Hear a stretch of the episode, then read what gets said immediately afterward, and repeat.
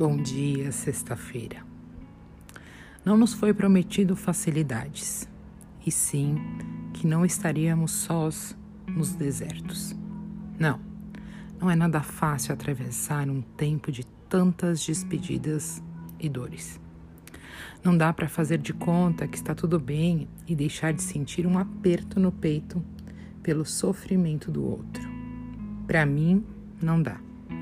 Mesmo que muitos de nós acreditem no propósito do desencarne coletivo, é bem doloroso ver tanta gente com medo estampado nos olhos, sangrando suas perdas, suas saudades, seus planos e sonhos. É difícil assistir tanta orfandade, tanta desproteção, desemprego, ironias, descasos, falências. Tudo isso corta na carne na alma, cala a poesia, grita a indignação e a impaciência.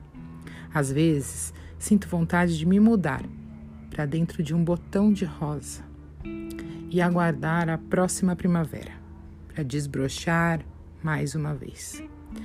Mas as outras estações me convidam à valentia, em seguir esperando, aceitando o que não posso modificar fazendo o que me cabe da melhor maneira possível e acreditando nos desígnios do Criador. Sim, eu creio em um poder supremo que tudo sente, vê e sabe. E é essa fé que permeia meus dias e me mantém de pé. Creio também que seus anjos sopram em doces melodias alguns verbos imprescindíveis nos ouvidos dos que escolheram trabalhar na luz. Devemos lembrar sempre que, apesar das turbulências, confiar, amar, lutar, encorajar, incentivar, iluminar e esperançar faz parte dos nossos dias. E ainda que às vezes os sorrisos façam pausas é o, e o cansaço perca o afago e o aconchego, eu abraço, acalento descanso, levanto, agradeço e sigo em frente. Porque creio que assim deve ser.